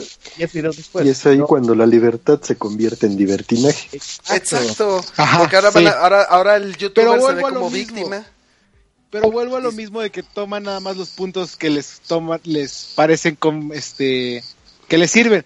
Porque les repito, durante el stream, así justo cuando dijo eso, se quedó pasmado y dijo, ok, perdónenme por decir esto, no queda, se me salió en el momento, les juro que no, y empezó a hablar sobre que está mal que los streamers hagan eso y que él ve despectivamente a todos los streamers que hacen esto y que pues lamentablemente ah, pero lo hizo él. Pero aguanta, espérame, ¿qué dice? Lamentablemente acabo de ver en lo que acabo de hacer acabo de ver en lo que acabo de caer, que es lo que más odiaba, y prometo no volver a hacerlo. Y él siempre ha hablado en contra de esto. Pues sí, ah. es que, ah, es que lo malo de que las historias en internet. Sí. Las historias en internet. Ajá, sí, sí, sí, Continúa, continúa, no, siga, sí, tú sigues tú. Es que como tú lo dices, ¿no? Este hombre dice la palabra, de pronto en medio del juego se da cuenta de la tarugada que hizo, pide disculpas, pero ya sabes que actualmente en Internet, como lo dije hace rato, ¿no? Van a cortar las partes que no necesitan saber, o sea, no van a ver lo que lo que pasó antes de que dijera la palabra y no van a ver lo que dijo después de que lo que dijo la palabra. y aunque pida disculpas y jura y jure ante ante su dios favorito que no lo va a volver a hacer, este, entonces va a ocurrir de que, de que aquel que se sintió aludido, ofendido, pues lo va a subir a YouTube y lo va a subir hasta la parte donde, hasta la parte donde dijo la palabra, pero no va a poner más, ¿por qué? Porque no le interesa saber que pidió disculpas, para esa persona ya lo dijo, ya cometió el error y merece ser castigado, ¿no? Aunque pida disculpas, y eso es algo como, pues, sí, es como decía Choco, o sea, se, este, eh, ahorita que Choco iba a decir la parte de, ah, se me olvidó ahí, bueno, eh, fuera de, ahorita retomamos esa parte. Eh, a final de cuentas, eh, estás haciendo uso de una marca. Ahorita PewDiePie ya su nombre es una marca. Olvídate que sea un usuario. Es una marca. Eh, está pasando lo mismo que, pasa en todo el sistema de monetización de YouTube. Hay videos que no quieren ser relacionados, perdón, hay marcas que no quieren ser relacionadas con cierto contenido independientemente de que haya pedido disculpas, independientemente de que haya hecho un uso en el calor de la batalla, de la palabra, eh, hay marcas que son muy, muy cuidadosas y, y, justamente eso es lo que pasa. Eso es lo que pasa cuando estás en el foco de atención. A pesar de que hayas pedido las disculpas, ya la tienes. O sea, el caso, caso concreto, podría poner este uno, uno que se sucedió también aquí en México, y ve cómo le fue. Ahora, para no irnos tan lejos, también en nuestro país, hace poco hubo una conferencia de, Esteban Arce en una universidad sobre la libertad de expresión.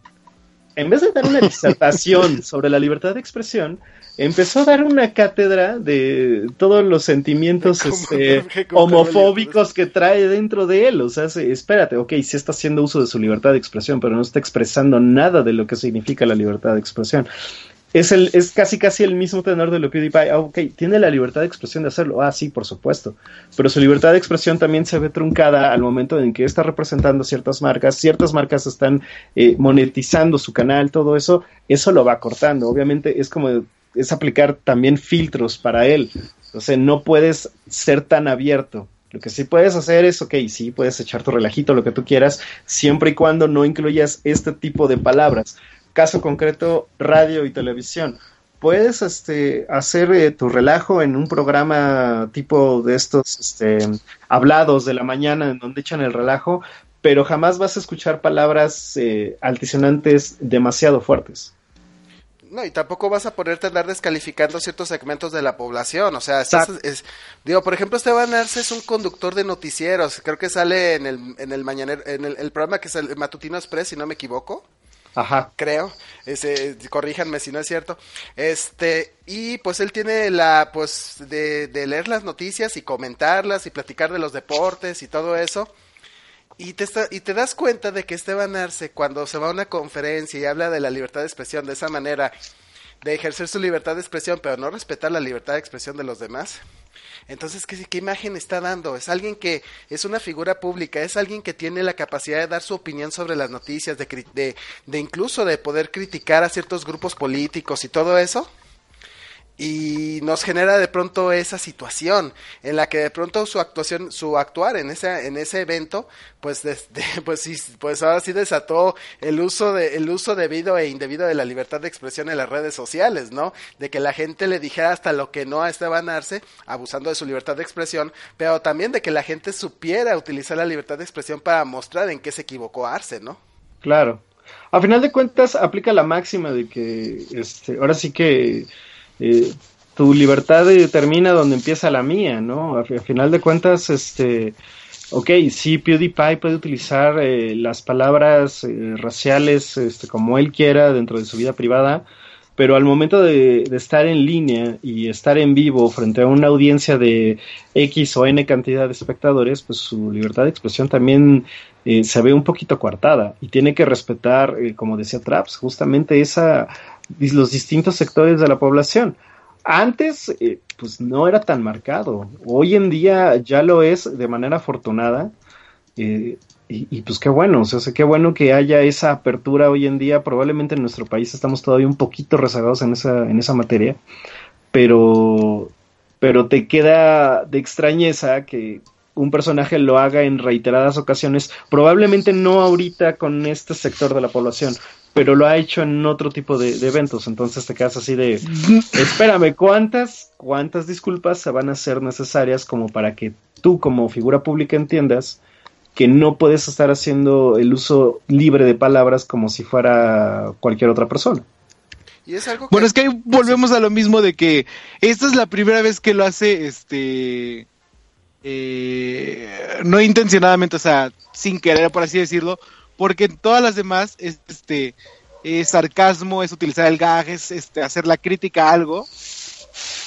Digo, y pero al mismo punto de que la independientemente que haya sido sin querer, digo, aquí tenemos que ser muy como ámbito legal, que es en donde se tuvo, se puso este eh, los desarrollos en, e- en ese en ese rol. No se te juzga si si lo hiciste con intención o sin intención o si fue sin querer, sino el hecho es que tú dijiste algo que nos ofendió a nosotros como estudio y nosotros procedemos legalmente con este ámbito, independientemente que fue sin querer, que se le que le- se le salió, que se barrió.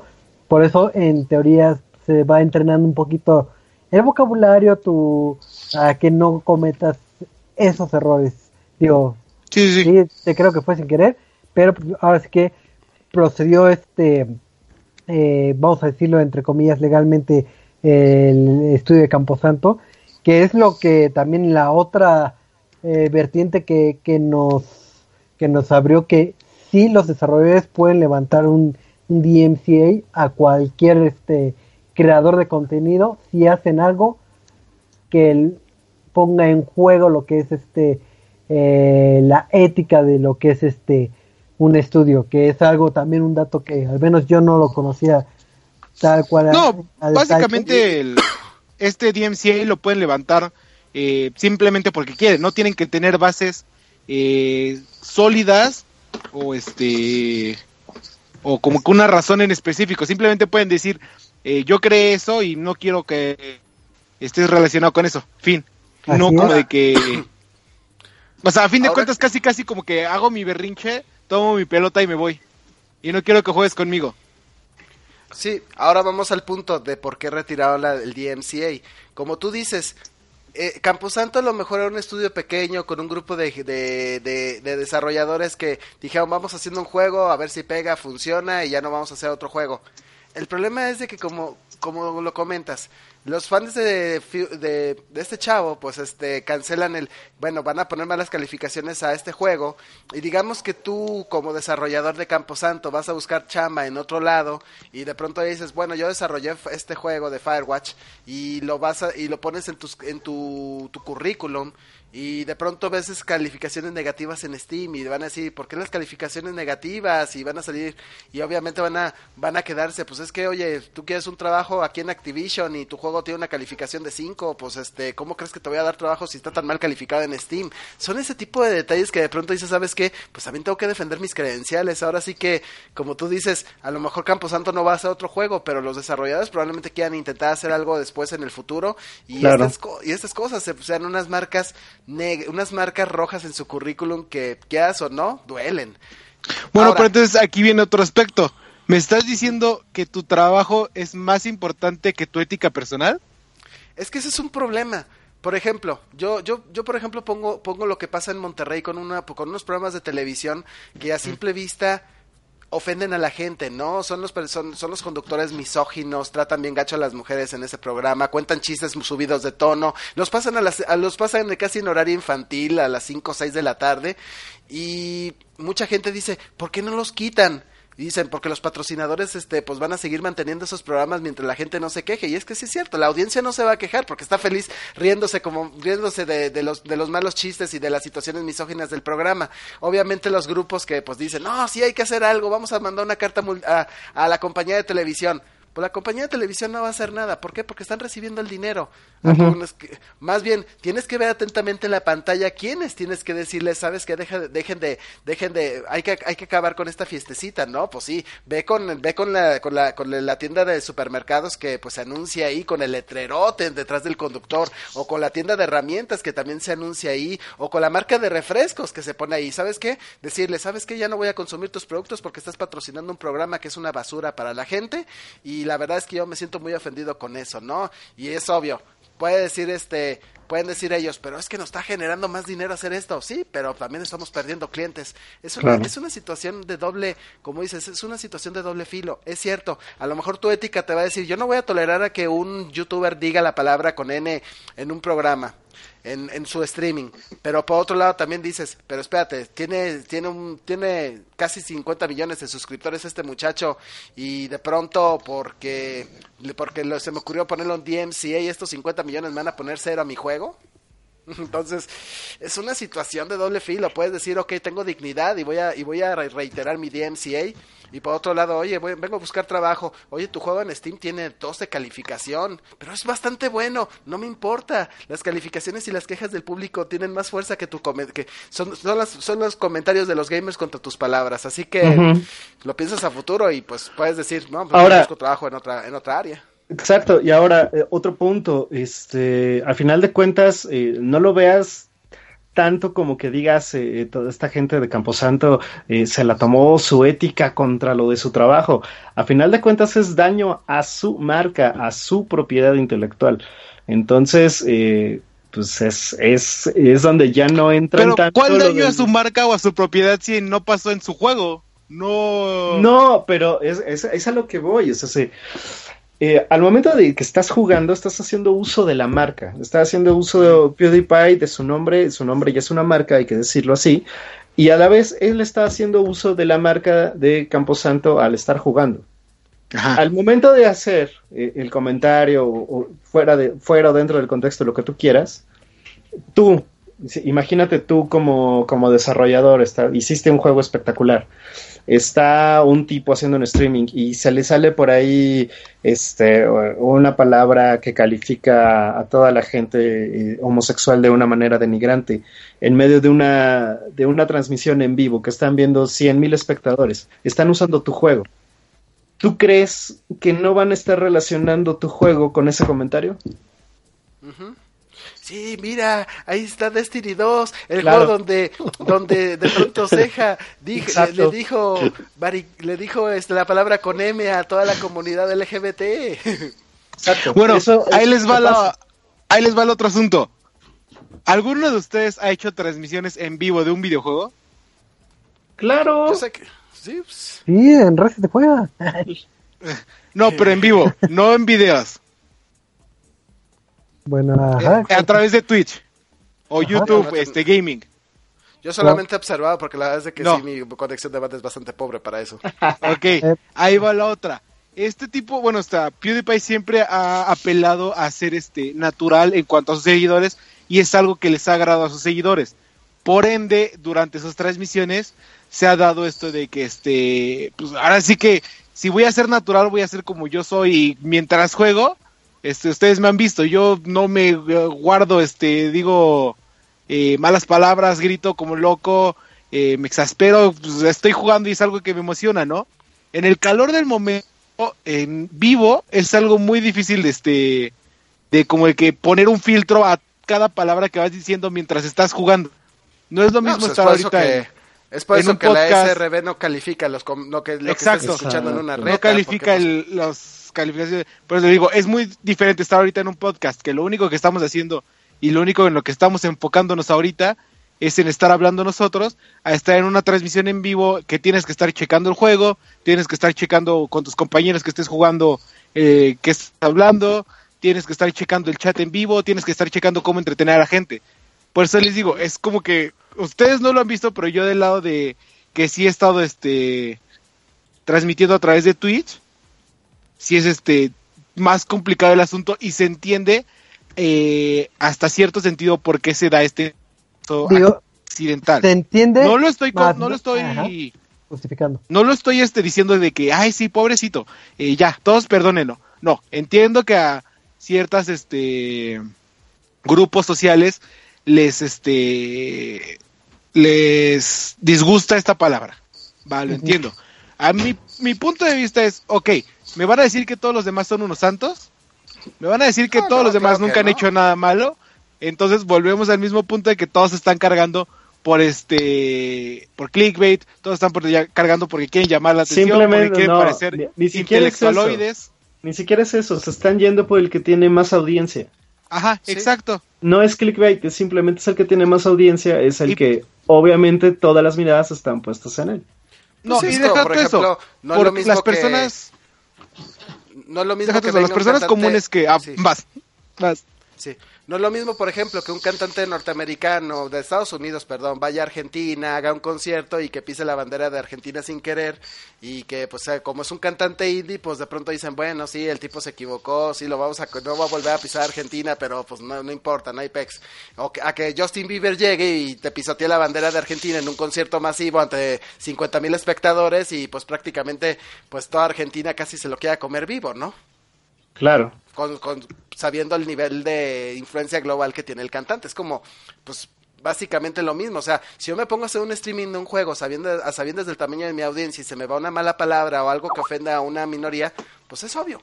No me, el, el impacto no va a ser tan grave. Sí, me, me van a llover algunas cosas en Twitter, pero no va a pasar de que de que una decena de personas me vaya a decir, oye, Trapsam, este, te pasaste de lanza con esa palabra, ¿no? Pero, pero este muchacho es una marca comercial, es alguien que tiene una audiencia de millones. Estamos hablando de que a él se le va la palabra y es obvio, los, lo- los desarrolladores del juego sí se van a sentir, oye, no manches, dijo, dijo una mala palabra mientras estaba de- probando nuestro juego, pues oye, hasta Pero ni siquiera estaba probando su juego, ese es el punto. no.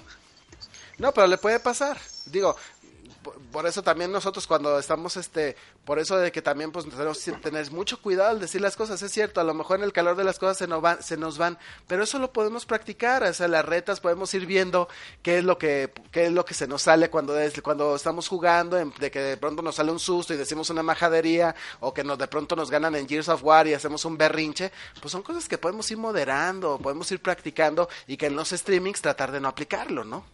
Bueno, Sí, pero es yo- lo que te decía hace es como- rato, Traps. PewDiePie lo que busca es ser natural y siempre le ha, este, se ha hecho contradictorio, bueno, se ha ido contracorriente de los youtubers que en todo momento parecen felices y todo es este amor y amistad y son una falsedad en sus videos cuando en persona son este otra otro tipo de persona nefasta que aquí en México sobran ejemplos. Digo, ya para cerrar el programa, digo, es este. Ahora sí que es un tema bastante debatible. Yo no justifico la, el, el error o que tenga que hacer todo un setup, porque al final de cuentas hay muchos actores, hay muchas este, cantantes que también tienen que estar con el teleprompter, creo que se llama, tienen que estar viendo pantalla, tienen que pensar en mil cosas y, y pueden llevarla bien. Y te- el mismo este, PewDiePie ha hecho miles y miles, miles de videos, y no, no es algo reiterativo hasta donde yo sé que sea esta situación. Entonces, pues ahora sí que ya vimos que la libertad de expresión sí es, eh, hay que agarrarla con, con tenazas dependiendo de quién seas, porque ahora sí que el que tengas un patrocinio, el que tengas ciertas marcas en tu haber, eh, sí representa que, que pueda ser un peligro para la marca. Al final de cuentas, una empresa tiene que ver por, por sí misma. Entonces, si estás cometiendo ciertas faltas, a pesar de que no sea en mi segmento o en, o en mi programa, pero o que tú en tu vida personal seas un violento y sale muchos chismes contigo, prefiero deslindarme como empresa porque tú estás dando una mala imagen y tú, entre comillas, me estás representando. Ahora Claro. sí que, que triste la situación porque no, no, eh, no decimos que lo haya hecho con, con, con, con dolo, pero pues ahora sí que pues son situaciones que pasan, pero dentro de todo lo malo ya aprendimos eh, eh, qué tanta cuchara pueden meter este, los desarrolladores con los famosos DMCA, el alcance que pueden tener, porque en su momento Camposanto estaba alentando a otros eh, desarrolladores que hicieran lo mismo, que hasta donde yo sé creo que no han optado por esa medida, pero no descartamos que en algún futuro con algún otro youtuber o celebridad o que quieran pueda darse esas situaciones y se pueda ver eh, afectada esta esta industria que, que en legislación sí está bastante eh, con muchas brechas eh, y huecos en los vamos a decirlo, en contratos y en, y en leyes sí está bastante volando ciertas situaciones que, que ahora sí que este caso nos lo mostró. Pero pues ahora sí que tristemente o felizmente ya acabó el programa Entonces ha sido un gustazo este, compartir micrófonos con ustedes y, y es muy padre hablar de esos temas de, de, de debate porque hay muchos frentes por donde atacarlo y ahora sí que también les dejamos los micrófonos a ustedes, este, los podescuchas, para que nos manden un mensajito en redes sociales, nos den sus opiniones, porque ahora sí que también estos temas eh, le- les compete a ustedes y también su opinión es importante. Así que ahora sí los invitamos a, a que nos den sus comentarios. Y pues esto fue todo por, por esta noche, el famosísimo lonchecito número 270. Recuerden sintonizarnos todos los miércoles a las nueve y media hora, hora del centro de la Ciudad de México. Y nos estamos viendo hasta la próxima. Bye. Bye. Enjambre. Adiós.